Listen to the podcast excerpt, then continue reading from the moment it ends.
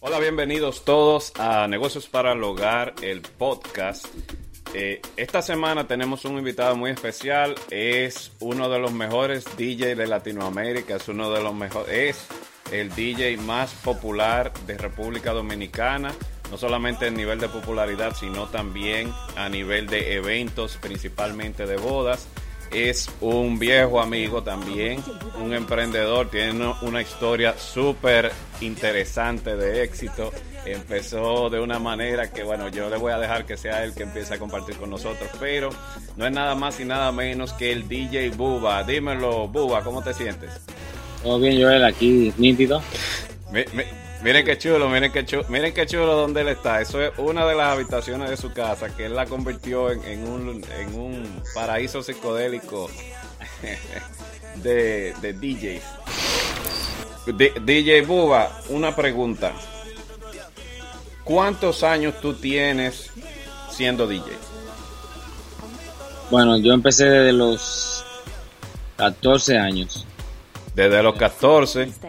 Y tú tienes casi 40, ¿verdad? O sea, 39.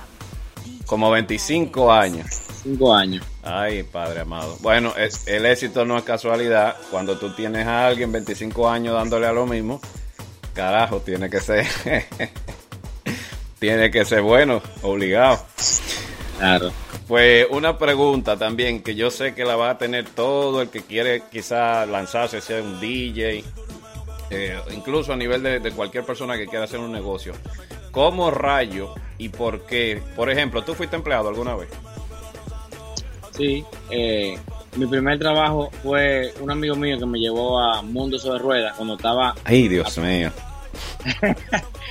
al principio Mundo sobre Ruedas, yo era un chamaquito, entonces como no podía tener la hora que era desde la era desde las 2 de la tarde hasta las 10 de la noche, nos dividimos la hora entre los dos y el pago nos lo dividimos. Entonces él empezaba a las 2 de la tarde, salía a las 6 y yo entraba a las 6 hasta las 10 de la noche. pero eso era nada más los fines de semana. Los fines de semana. ¿Y qué tiempo tú duraste ahí? Yo no realmente no me acuerdo cuánto tiempo yo duré, pero no fue mucho, no. yo no creo que fue más de dos años. Eh, después ya cuando pasó el tiempo, el primer trabajo, un trabajo serio, serio, fue de que en un banco eh, que se llamaba Banco Global, y no sé, duró poco aquí, vendiéndole tarjeta de crédito a la gente por teléfono, cuando empezaron la tarjeta de crédito con el vicio. Oh, ¿y en qué año fue eso? 2002, 2001, por ahí, fue por, esa, por ese año, por ahí. Y déjame adivinar, esa fue la última vez que tú fuiste empleado. Ya, después de ahí, yo nada más duré seis meses ahí, y era para juntar un dinero, para comprar un equipo, para irme para afuera para traerlo y arrancar. ¿Por qué rayos tú empezaste a hacer DJ? Dime, dime cómo fue que tú empezaste, cuando tú te, te, remontas a ese momento, ¿qué fue lo que se te cruzó por la cabeza? Que tú dijiste, mira, a mí me gusta ser DJ o me gustaría ser DJ. ¿Cómo fue que empezó ese proceso? Bueno, realmente, eh, como yo estaba en el colegio, eh, la, real verdad, verdad, fue cuando estábamos en el colegio, tú sabes que en el colegio no siempre va mucha actividad en los fines de semana. siempre, siempre hay una fiesta o de un amigo mío, de otro amigo. Eh, a mí siempre me ha gustado la música. En ese tiempo existía mucha música, eh, no es como ahora que, es tan fácil conseguir la música, antes era muy difícil. Ah, sí, es verdad. Es verdad. era difícil, no es como ahora que tú agarras y lo bajas un segundo, eso no, eso no existía, tú tenías que comprarla. Entonces, aquí mucho tecno de Europa, tecno trans ese tipo de música así, como en español, pero electrónica, que estaban pegadas aquí. lo que más estaba pegado era merengue, pero en ese tiempo era cuando llegaba la música electrónica, la gente, eso es lo que escuchaba, de que la cabra y ese tipo de... Sí, sí, sí, sí. Conocí en una fiesta frente a mi casa a un DJ eh, que en ese tiempo estaba muy pegado, incluso sigue su, su compañía de, sigue, sigue como alquiler de eventos y a mí me gustó el sampleo que hacía y como, como que me gustaba la música que él hacía y yo me, después me hice amigo de él, lo conocí, le dije que quería juntar con él, él me, me, presentó, me fue a su, fue a su casa, eh, vi lo que él hacía, me grabó un, un, cassette, porque no existía CD tampoco, eran cassette. Yo lo oí mucho.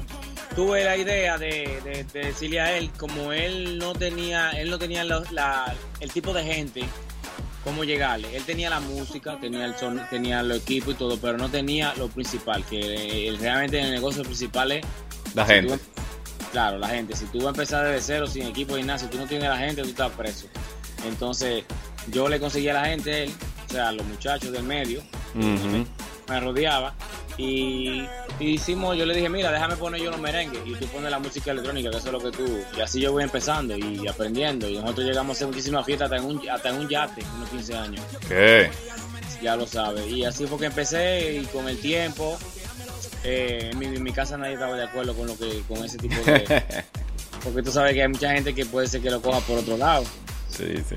Y es verdad que se mueve, depende por donde tú te vayas, se, se, se, la cosa se mueve bien o se mueve mal, eso lo decides tú. Ya, ya entiendo.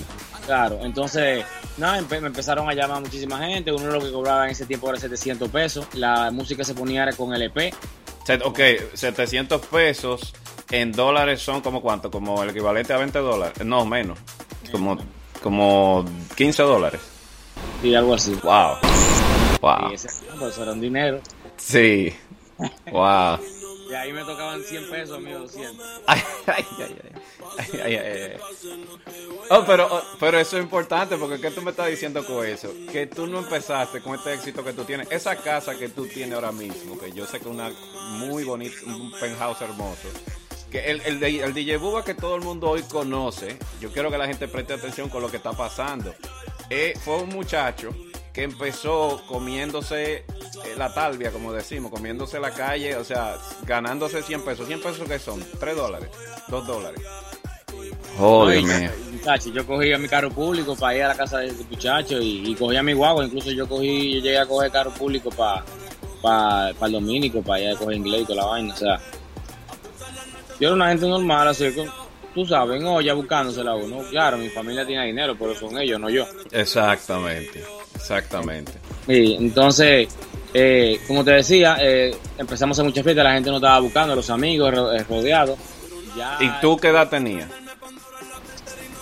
14 años, 15. Eso fue ahí mismo, lo- los famosos 14, ok. Sí, sí. Eh, Wow, pero 14 un niño. Sí, sí, Wow. incluso las fiestas que yo hacía no eran muchas, no eran muchas y, y tenía que ser con permiso, tú sabes, y, y eran los sábados. Y entonces tú empezaste a los 14 años, tú empezaste a involucrarte en este mundo, te gustó, te juntaste con lo, con quien era el mejor. ¿Tú entiendes que él era el mejor o que simplemente era uno de los, de los buenos? Él no lo conocía a nadie, al Ok. principio, pero para mí él era el mejor en, en ese tipo de ambiente, porque aquí se dividen, o se dividían, porque ya se murió. Eh, aquí se divide la música electrónica, los DJs de música electrónica y los DJs de música, como puedo decirle, como comercial. Ok. Yo siempre me fui por comercial. A mí me gusta la electrónica, pero yo sé que en la electrónica aquí no hay dinero, porque yo no vivo en Ibiza, aquí no estamos en Europa. Y Mi, mi visión siempre fue hacer fiesta y música para la gente popular, o sea, comercial, que le gusta a la gente. Muy bien. Claro, yo tengo un programa a la radio desde, desde hace mucho tiempo. El de EXA. Ahora estoy en EXA, exacto. Empecé en, un, en, en Neon 89 en ese tiempo, que era música, se llamaba Tecnotrance, era música electrónica, porque eso es lo que a mí me gusta, me encanta eso. Para un público. Después fui un rato a Cadena Espacial, de Cadena Espacial ahora me pasé para Ritmo 96, que duró nueve años. Mm. Y de Ritmo 96 ahora todavía en EXA. Tengo siete años en EXA, 96.9. Y ahí en EXA, ¿qué pasa? Que no se pone música, no se pone merengue ni nada de eso, ni reggaetón. Ok. Yo lo que- Eso lo que yo hago es que yo pongo música electrónica, pero a veces hago un mix con los reggaetoneros de ahora, pero con la voz de ellos, pero con la música electrónica abajo. Ok. Ok. Ese, ¿sabes? Siempre poner la música, pero que la gente que lo que se han hablado y que la gente lo conozca. No irme por, nunca me fui por la onda underground. Incluso los DJs de electrónica me relajaba muchísimo. Me decían, yo lo veía por internet, que tenía su página, me decían que yo era DJ de cumpleaños. Y yo lo dejé, tú sabes, porque a mí de eso no me importa. Yo lo que estaba, al final ya lo que yo estaba buscando era si yo me va, si me va, si yo me iba a ir como un negocio por esto, tenía que buscar la forma de, tú me entiendes, de, de hacer dinero y no, no tocarle a un público, porque aquí es lo que es un grupito de la música electrónica. Exactamente. Me fui por el medio de, los de los eventos y al final caí donde más se hacen eventos que las bodas. Exacto. Entonces tú hiciste en esa transición en la que tú empezaste guiándote de la mano de ese, viene siendo tu mentor, él viene siendo tu mentor, ¿verdad? Entonces tú empezaste a hacer cumpleaños Y, Nosotros somos cumpleaños, cumpleaños. y tú tenías entre los 14 y 15. 13 años, 14 años. Ok, y tú- o sea que tú a los 15 años fácilmente que ibas y hacías un cumpleaños. Exacto. Y eso eran con los equipos tuyos. No, yo no tenía equipo. Yo, Oh, oh. Yo no tenía ni, ni música que yo me acuerdo ahora mismo. Me la pasaba él. Después fue que yo empecé a, a comprar mi música al paso y tú sabes. Oh, ves, mira, es un dato importante. ¿Cuántos años tú duraste siendo llevándote de este mentor del cual dos? Sí, porque lo que pasa es que llegó un momento que él se estaba dando cuenta como que ya no le convenía que yo estuviera con él. Oye, Digo yo, pienso yo, porque como ya yo me estaba, ya yo estaba buscando mis eventos yo y ya yo estaba haciendo un nombre. Quizás él quería que yo lo ayudara, pero no que yo hiciera un nombre. ¿y cómo nació eso de Buba?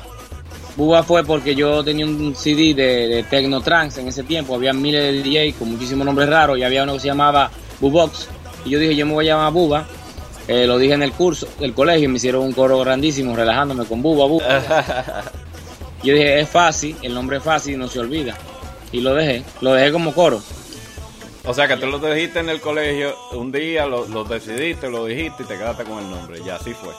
Me quedé con el nombre, porque realmente yo no pensaba nunca tampoco que yo iba a llegar así tan lejos con haciendo eh, fiestecita y cosas. Lo que pasa fue que yo lo puse más profesional después. Me entró madurando, estudié, estudié en la universidad mercado, mercadotecnia y de ahí en adelante fue que yo le di para allá. Entonces yo quiero, yo quiero cronológicamente ir analizando cómo, fue, rayo fue que tú te hiciste tan exitoso. Tú empezaste guayando yuca, como decimos en República Dominicana, eh, cogiendo lucha. Dos años consecutivos, tú ni siquiera tenías equipo, tú eras un muchachón de 14, 15, 16 años, eh, tú ni siquiera tenías tu propia música, pero tú estabas asistiendo a los eventos de este, de este señor. Una pregunta, ¿qué tan a menudo, o sea, tú de repente ese fue tu trabajo por dos años? Los eventos que yo iba con él no eran de él. Solamente el trato era que los eventos que yo que yo conseguía, yo tocaba la música merengue porque yo la conseguía y la salsa, que tocaba la otra música. Oh, ya. Pero yo fui aprendiendo, mirando, mirando. Después me puse a oír en la radio, entonces, tú sabes, entonces uno va cogiendo y al paso va, imagínate, fue a los 14 años y hace mucho ya eso. o sea que entonces tú a los dos años, entonces yo quisiera saber para alguien que quizás se está lanzando, porque la gente, mira lo que pasa, que hoy día con esto de las redes sociales, la gente te ve a ti, por ejemplo, y dice, ay, yo quiero ser también un DJ, yo voy a ser famoso, porque mira qué fácil, él ni siquiera, porque la gente de una vez se vuelve el- los que más saben, él ni siquiera es tan bueno, tipo no sabe poner la mano en una consola, pero él ni siquiera es tan bueno y míralo lo bien que le va, eso es lo, pr- lo primero que a veces le llega a uno, otros van a decir, no, a mí me encanta Buba, yo quiero ser igual que él, pero quizá la gente te está viendo, te está viendo ahora ya florecido, ya, ya con, con todo este éxito, pero fueron dos años desde hace, pero estamos hablando de 25 años atrás. Los primeros dos años tú no eras nadie de nadie en el sentido de, lo- de en el mundo de los DJ, tú lo que eras un ayudante de DJ. Claro, porque como te dije, acuérdate que te dije que fui y trabajé por seis meses en un banco para juntar dinero para irme fuera para comprar equipo y hacer mi negocio yo. Entonces fue dos años después, entonces esa es la transición que yo quiero entender. Después dos, pasaron dos años. ¿Cómo rayos tú te independizas? ¿Qué fue lo, cómo, cómo pasó eso? Mira, yo no recuerdo bien porque fue hace tanto tiempo, pero tú sabes que lle- quizá llegó un momento que yo no estaba haciendo nada, después como que uno se desencanta o comienza... Yo sé que, pensándolo bien, yo llegué a coger las bocinas de mi casa de papi y un Disman y, y una casetera y empezaba porque eso era así, tirar disco y ya, porque en ese tiempo... eh, y, y incluso la reventé la bocina. Sí. Pero así porque empecé haciendo, yo como ya yo no estaba haciendo, yo quiero hacer mi cosa yo, yo hacía mi fiesta con ese equipo y después fue que junté dinero para comprar un equipo bueno. Pero que duré mucho tiempo y para que el nombre se conociera, el nombre de Buba, no solamente fue haciendo, no, no solamente fue haciendo eventos, sino cuando yo entré en Neon 89, se hacían muchas actividades, porque ahí es que tú tienes que usar la cabeza, eh, no pensar tanto en dinero, sino... en Muy que- bien. Claro, eh, yo hice yo hice muchísimos carnavales veganos con una compañía que se llamaba The Bonche Tours, que no sé si está todavía, o creo que sí. Y ellos hacían muchísimas competencias. Yo tuve en competencias de DJ, eh, incluso tuve una competencia en el Manaloa con el DJ que yo te estoy hablando y, y- y yo fui que gané la competencia. Ay, ay, ay, ay, ay. Pues eso fue en el 2004, no se me olvida eso. Ay, ay, ay. Sí, hubo una competencia con varios DJ. Eh, yo no te voy a decir que yo soy el mejor mezclando, pero sí yo sé que yo, yo he sabido cómo buscar la forma de que la gente, le, eh, o sea, poner a la gente a bailar. Que, que al final eso es lo que se supone que eso es lo que tú debes de lograr como DJ. Porque el fracaso más grande de un DJ es que la gente se te siente. Ya lo sabes. Eh, eh, o sea, en, la- en una fiesta tú lo que tienes que saber es estudiar mercado, de la, o sea, estudiar la gente, el target y el y saber qué tú le vas a poner, porque todos los públicos son diferentes, todas las mentes son diferentes, tienes que saber ir midiendo. Entonces ahí es que está el truco y tú sabes, y saber mezclar la música. Pero a mí me gustó una frase que tú dijiste, porque me la dijo un millonario que conocí hace poco con otro negocio que el tipo tiene. Y tú dijiste una frase muy similar a la que él dijo. Tú dijiste, tú no puedes caer, ¿cómo fue que tú dijiste sobre el dinero? Que no, que no lo hagas por dinero. Claro, tú no, tú no puedes pensar en dinero de una vez. Exactamente. Óyeme, ¿qué, qué frase? Porque, ¿qué, ¿qué pasó? Porque tú dices que tú no puedes pensar en dinero. O sea, que en ese tiempo tú no estabas haciendo dinero. Tú estabas, Yo era, pensando era en que mi nombre se diera a conocer. eso llama invertir. como algo bueno, que, que, re- que resuelva una fiesta y que algo bueno, y yo iba a todos los sitios, yo iba a todos los sitios, donde sea, Juan Dolio me llamaban en Bávaro, yo iba. Hay 200 pesos, yo me iba por los 200 pesos, yo lo hacía, porque yo también estaba más joven. En ese tiempo uno no tiene, no tiene responsabilidades, uno solo así, ¿tú me entiendes? Entonces yo le daba para allá porque yo lo quería que me conocieran. Y entonces cuando entré a Neon 89 en la emisora, que me la guamié, eh, tenía una, incluso donde una novia me votó porque porque ella quería los viernes salir y, y yo me pasaba de viernes, todos los viernes en esa emisora, desde las 7 de la noche hasta las 2, 3 de la mañana, todos los viernes y no faltaba nunca y estaba ahí pegado, metido todos los días para que el nombre se conociera, nada más para sonar en la radio, para decir que soné en la radio. Óyeme, pero qué, pero qué, qué interesante está eso. O sea, la novia te vota porque no entendía. Ella no estaba viendo para donde tú estabas viendo. Ya tú estabas viendo que tú con eso podías proyectar tu nombre. Y Pensando en eso todo el tiempo, a mí nadie me iba a sacar de ahí. Yo estaba centrado en lo que yo estaba y eso era, o sea, en eso que yo estaba. ¿Y qué, ¿Y qué pasaba por tu... A ti nunca te- se te metió por la cabeza o los familiares te dijeron, mira, mi hijo, búscate un trabajo de verdad, mira, hazte algo serio. ¿Tú no tuviste un choque en ese proceso en el que tú estabas empezando? Claro, claro. Eh, tú sabes, porque aquí se piensan así, eh, la mentalidad así, que lo que quieren es que te vayas a un sitio a trabajar, sentarte en una silla a trabajar. Entonces, no, pero yo no, yo no, no, cogí esa. O sea, que tú, tú entonces eh, cruzaste, te empiezas a independizar, te, eh, te empiezas a mover sin importar lo que te paguen, tú solamente le das para allá. Pero yo me imagino, y, y creo que es obvio, pero igual te voy a hacer la pregunta, que a ti te apasiona la música. Por eso que tú lo haces, te apasiona mezclar. Me encanta. Me encanta la música, todo tipo de música me encanta. Me encanta oírla. eh, eh, todo, todo tipo de música, todo tipo de música yo oigo. Eh, ¿Y en qué momento, cuántos años pasaron desde que tú arrancaste a los 14 años? ¿A qué edad, si tú pudieras, yo sé que es un poquito difícil la pregunta porque tú no, quizás no lo llevas pendiente. ¿En qué momento tú te diste cuenta que ya tú eras famoso? Porque tú eres muy famoso en República Dominicana ahora mismo, de hecho en Nueva York, en algunos otros lugares, pero eh, ¿en qué momento fue que tú dijiste en tu cabeza, oye, mierda, pero ven acá, mi nombre ya está sonando? O sea, yo yo como que ya llegué a un punto que me, están conociendo. ¿Qué, qué, qué edad tú crees que fue? ¿Qué, ¿Cuántos años pasaron desde que tú empezaste hasta que eso pasó? Sí, no, yo me imagino que, que pero, al paso, eso no fue de golpe. Eso fue al paso, al paso. pero hubo un día, uno siempre tiene un día que uno dice, óyeme, es verdad sí que ya yo hice tal cosa, que te dicen, eh, que- ¿cuándo fue la primera vez que te entrevistaron? Que ya, la, la gente empieza a decirte, por ejemplo, tú eres DJ Buba, tú eres Buba, ¿sí yo qué? Y, por ejemplo, hay gente que no te conoce por la cara y me dice que tú eres Buba de de la radio. Y entonces sí, yo me di cuenta más o menos después como de dos- 2008 por ahí ya, de verdad, en serio. 2008. Y, o sea, el otro día. Eso fue hace 10 años solamente. Sí. de los 25, 15 años, es que 15 años después que tú dices, ok, ya estamos llegando. Claro, porque no estamos hablando de un grupito, estoy hablando en general, que hasta la gente adulta te conoce ya. Ya más o menos. o sea. Porque recuerda, yo empecé con, con fiesta de 14 años, seguí con fiesta de 13 años, 15 años. eh, me metí en, en un momento en música electrónica en Bonche, no me gustó ese ambiente, no me interesaba. Me gusta la música electrónica, pero no me interesaba porque yo, yo no veía futuro ahí. Y cuando yo vine a conocer a mi esposa de ahora, a Karen, ella me, me ayudó, ella me, me, hizo la visión de que yo tenía que meterme en bodas. O sea, el, el, el por ciento más grande, 70% de eventos. No es que no hago otro tipo de eventos, pero me dijo, métete en boda, que ahí es que te vaya mejor. ¿Por qué? Porque en boda no solamente DJ ya. En boda tú haces el montaje completo, iluminación, sí. cross, pantalla LED. ¿Entiendes? Todo tipo, no solamente la música, confetti. Un evento entero. Eh, brega con otro tipo de, público, reconoce todo tipo de gente, te junta con muchísimos artistas. ¿Entiendes? Es diferente, el ambiente es diferente y 15 años también, pero los 15 años no se hacen tanto. Pero la boda todo el mundo se casa y todo el mundo quiere hacer un party.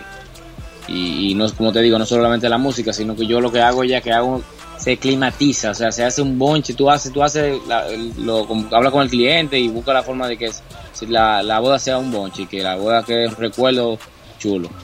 Excelente, excelente. Óyeme, que, que uh, el que está pendiente de esta historia, se, yo me imagino que se está llevando varios tips, se está llevando varios, como dicen, eh, pedacitos de oro, porque eh, me estoy, estoy, viendo mucha similitud con la historia de éxito de mucha gente. Una pregunta importante para los que quieren ser DJ, por ejemplo, que están escuchando este podcast. ¿Cuáles son la, si yo si yo no tengo dinero, vamos, imagínate si tú pudieras viajar al pasado. Bueno, no al pasado porque la tecnología ha cambiado tanto que como tú dices, ya ahora es más fácil. Eh, pero con la tecnología de hoy en día, imagínate un eh, X Generation X, como lo llaman a los muchachos de ahora, los que nacieron del 90 para acá, eh, 95 para acá. Eh, la gente, eh, o perdón, los que nacieron creo que del 2000 para acá, los, niños que se criaron con, con iPad y, y, y, y, iPad y, ¿cómo se llama esto? Y el iPhone, que no, sab, no saben lo que es nada antes de eso. ¿Qué tú le dirías a ellos que ellos necesitan si ellos quisieran empezar a hacer DJ? ¿Qué, qué tipo de, de equipos tú comprarías? ¿Qué es lo más fundamental, qué es lo más básico que ellos necesitarían para arrancar a probar a ser DJ? ¿Y qué cosas tú les recomiendas a ellos que estudien para que se, se empiecen a educar respecto a eso? Mira, lo primero es que te tiene que gustar la música. Me gustó ahí. Claro, pero ¿qué pasa? Te tiene que gustar la música, pero lo primero que tú tienes que entender después de eso es que lo que tú vas a hacer en la fiesta no es lo que a ti te gusta, es lo que le gusta a la gente. Mm. Y ahí, ahí que está el asunto no lo que me gusta a mí. Porque a veces es verdad que yo empezaba a ver si ponía cosas que a mí me gustaban y yo aprendí, cuando no bailaba nadie en la pista, que yo tenía que poner, aunque no quisiera, lo que le gusta a la gente que me están pagando los cuartos. Ya. Yeah. ¿Qué pasa? Eh,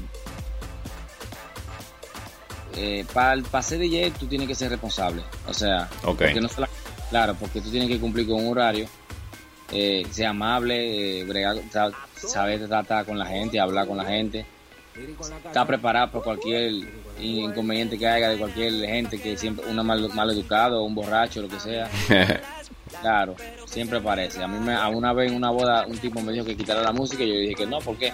y el tipo vino y agarró la lato y me la tumbó ay, Entonces, ay, ay. cualquier gente actúa quizá con un vejigazo quedé tranquilo y el novio vino donde mí que preguntó que por qué me la música, por qué la apagué. Yo le pregunté a tu amigo que me acaba de pagar la lata y me dijo que no. Entonces el tipo dijo, me va a dañar la boda. Y entonces agarraron y lo sacaron.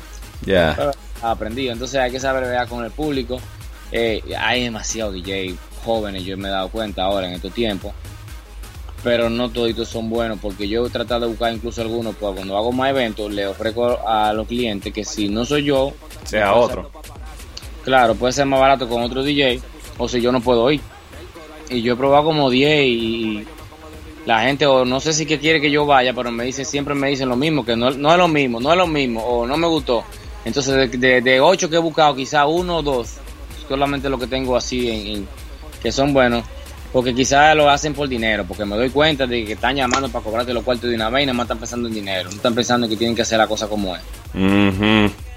Entonces son muchos detalles. ¿Y qué, ¿Y qué tipo de equipo? Imagínate, eh, Buba, yo, me quiero, yo quiero meterme en esto. ¿Qué yo debería comprar? ¿Qué es lo primero que me debería comprar? Si es que tengo que comprar algo. Si tú quieres ser DJ y que no te salga tan caro, eh, tú puedes comprar una... ¿Cómo se llama esto? Eh, antes venía solamente los mixers y dos platos. Ya eso no es necesario, sino que tú compras el rack completo que viene. Por ejemplo, yo uso Tractor y el Tractor eh, tiene el, plato, o sea, los dos platos, izquierda y derecha, con el mixer pegado junto, que tú lo metes en un case y hasta si te va para afuera te lo llevas en un maletín. Ok. Y hay muchísimo precio. Eh, sí les recomiendo que compren marca buena porque la marca mala, el sonido, ellos no se dan cuenta, pero el que sabe de eso, el sonido no sale bien y no sale igual. ¿Cuáles son las marcas buenas? Las marcas que yo recomiendo son pocas. Tractor, Pioneer. Yo no me salgo de ahí realmente. Pero yo sé que a veces por el precio, quizás eh, no pueden. Yo les recomiendo cuando tú empiezas que usen... ¿Qué marca era esta? Hay una que se llama Behringer, para los DJs empezando. Eh, sí, marca así como más barata. Behringer tiene una línea de audífonos profesionales bien buena. Sí, tiene muchas cosas. Ese lo, es, para mí Behringer es lo mejor de lo más malo. Ok. Ok, para DJ. Sí, el para DJ, sí. Ok, entonces tú tienes el mixer. ¿Qué más necesitas? Yo veo que a veces se pone a gastar a los audífonos, que yo soy un poquito audóf, audi, ¿cómo es que se dice en inglés? Audófilo. Eh, eso mismo.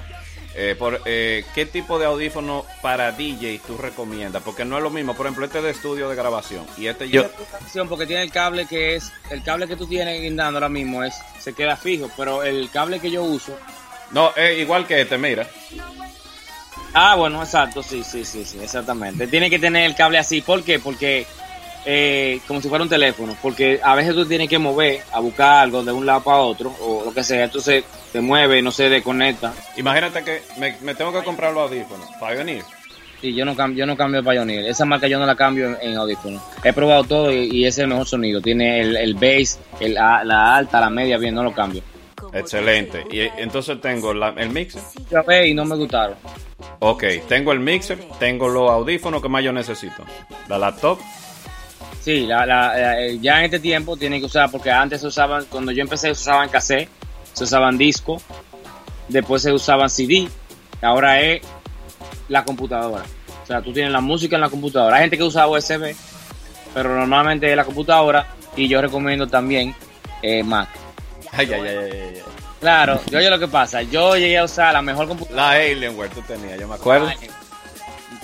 La Alienware excelente, y, pero lo usan más los gamers. Y se puede usar para, no estoy diciendo que no se puede usar para, para que se puede usar, pero la pantalla no tiene, no se ve igual que la, que la Mac y lo más importante que no, la, la, se me frizó dos veces la, la Alienware. Ay, ay, ay. Y eso para mí en una, en una fiesta que me haga eso, ya ahí mismo lo descarto. Mira, que tú acabas de tocar un punto, pero yo te iba a decir, mira, pero hay mucha Mac, pero tú acabas de tocar un punto importante. Es verdad, tú no puedes, tú no puedes ni de broma jugártela con una laptop que se te frise. No, no, no. Entonces yo uso Mac Pro, yo no salgo de ahí. Ay, ay, ay. Y la computadora que tú tienes que, tú usas para tocar, por lo menos yo, yo no la uso para más nada. Hay nada más música y todo. Yo no uso eso de que para internet, y que para meterle virus, nada. Quizás pongo el internet en el momento de la actividad si me piden algo urgente la bajo, pero no la uso eh, que para, para, ver películas. Yo no uso, yo tengo otra computadora para eso, pero esa computadora no se usa. Claro, porque eso es de trabajo. Sí, entonces tengo, tengo dos computadoras iguales. O sea, por si pasa algo. Bárbaro, claro. Claro. No, hace sentido. ok, vamos, a, vamos a recopilar. Yo lo único que necesito es mi mixer, mi laptop y mi audífonos. Ya, mixer llaman, se me ha olvidado el nombre ahora, como le llaman. Porque no es mixer realmente. Eh, es como. Mezclador. Es un mezclador que tiene, o sea, tiene el mixer integrado y los dos, y los dos, los dos, yo le llamo plato, que es izquierdo y derecho, donde tú pones la música de un lado y la otra música de otro. Ok, entonces si yo, yo, yo estoy aprendiendo, ¿eh? Pues yo te estoy haciendo la pregunta como el que está, me está escuchando, que le gusta hacer DJ o le gustaría, el tipo no sabe qué hacer, ya él sabe que él tiene que conseguir esas tres cosas. Lo otro, ¿quién tú recomiendas que, bueno, es que tú aprendiste hace tanto que, que quizás tú no a ese nivel no sepas, pero ¿Cómo, ¿Cuáles son las cosas más básicas que debería enfocarse él en aprender para ser un buen DJ? Cosas básicas, por ejemplo, eh, saber hacer una mezcla. ¿Qué cosas son, por ejemplo? Yo me acuerdo que una vez estábamos apoyando lo tuyo y tú no querías que, tú, me decías, la transición no se puede sentir, tú me decías. Sí, o sea, por ejemplo, ahora mismo están pegado músico, eh, mucho el la reggaetón. El reggaetón está acabando. Entonces, los géneros de reggaetón, tú tienes que juntar las dos, los dos canciones, un reggaetón con un lado, con el otro. Entonces, ¿cómo tú lo haces? Cuando el otro se calle, tú metes el otro, el pum, el pum. Se juntan y cuando ese se calle, entra el otro. Entonces tienes que saber hacer la mezcla. Básicamente tú tienes que saber hacer la... Porque yo he visto DJ malo que, que se oye el corte. Que yo me río ahora porque la cosa es tan fácil ahora. Que los platos todos traen, traen algo que se llama sync. Ajá. Sí. Es muy fácil ahora. Sincronización. Sí, yo tengo un lado del oído con un zumbido y no se me va a quitar jamás en mi vida, tinitis. Y es porque yo antes tenía, porque antes todos los DJ, todos los que los DJ viejos saben lo que yo estoy hablando. Antes no era así, antes tú tenías que oír un disco y como ese, y, oír el, el y mezclarlo y buscar el ritmo. Ahora tienen sinqueo, cualquier DJ automático. Y cualquier DJ agarra la cosa y le da sync y se juntan los audífonos y lo tiran y ya. Pero ¿qué pasa? Para mí, DJ de DJ de discoteca y DJ de bares es muy fácil hacerlo. Porque eso pone lo que está pegado. Pero un DJ de boda, en un evento, no es fácil. Hmm. Y hay la diferencia. ok. Tiene que ver con varios tipos de público, con varios tipos de género y saber poner exactamente lo que quiere el cliente. Pero en una discoteca tú vas a poner lo que está sonando en la, lo que está sonando en la radio, lo que está pegado y ya, y le da para allá. Es cierto te das cuenta de los errores que tú haces. No, es cierto, es verdad. Porque en una boda tú tienes que saber qué es lo que le gusta a la novia, qué es lo que le gusta al novio, qué es lo que le gusta a la familia. A los amigos. Es cierto. Está, tiene que estar modernizado en una boda como tiene que estar para atrás también. Así es. Una, ya para terminar, ¿qué mensaje tú le darías si alguien, alguien que, que, tiene su sueño, que quiere ser DJ, se quiere lanzar, la familia le está diciendo que no, que como te lo dijeron a ti, eh, que, que muchacho, que, que ponte, ponte a buscar algo bueno. ¿Qué, ¿Qué mensaje tú le darías a la persona para que él siga, para que él persiga ese sueño? ¿Qué, qué tú, tú sientes que eso es algo que vale la pena? Hoy día, tú mirando hacia atrás. Lo que pasa es que como negocio vale la pena, si tú tienes el dinero para hacer negocio. Pero tú no tenías el dinero. Yo no lo tenía, pero yo tengo mucho tiempo, pero las cosas han cambiado. Hay gente que aparece con dinero de repente ahora. Ya. Yo cogí lucha para conseguir cuarto. claro, porque por ejemplo, antes yo usaba dos bocinas amplificadas, después usaba bocinas normales con baja. Ahora son, ahora que usa bocina aérea, la Narren. Una bocina aérea, seis cajitas cuestan un millón de pesos. Bárbaro. Pantalla LED, dos millones y pico.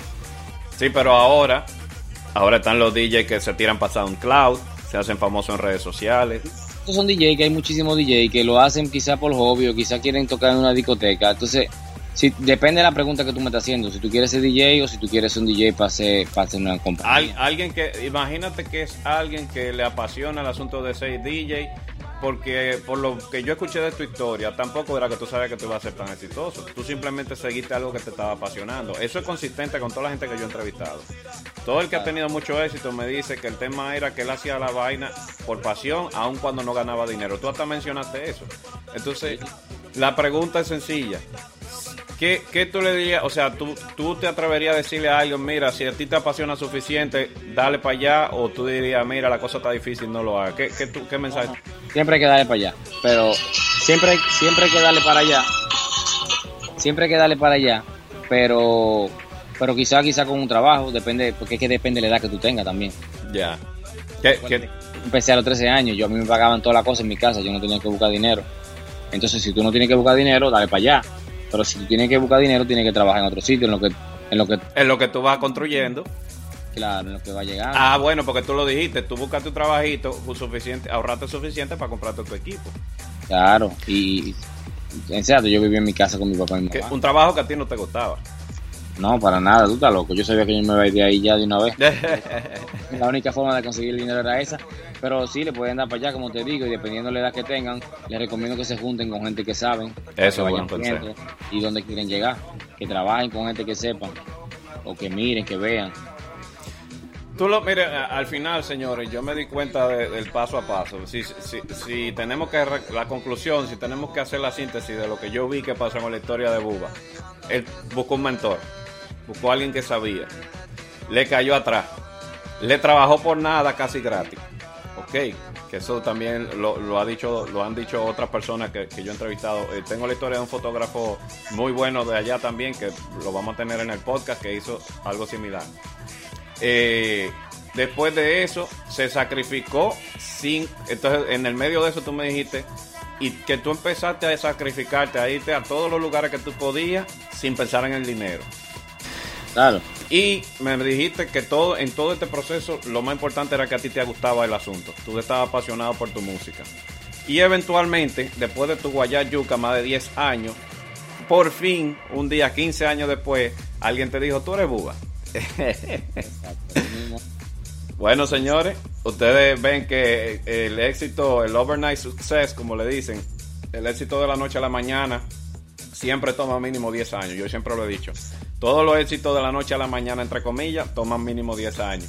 Eh, Buba, muchísimas gracias. El nombre de Buba eh, oficialmente, eh, eh, a él le llaman Orlando, pero en verdad su nombre es Buba.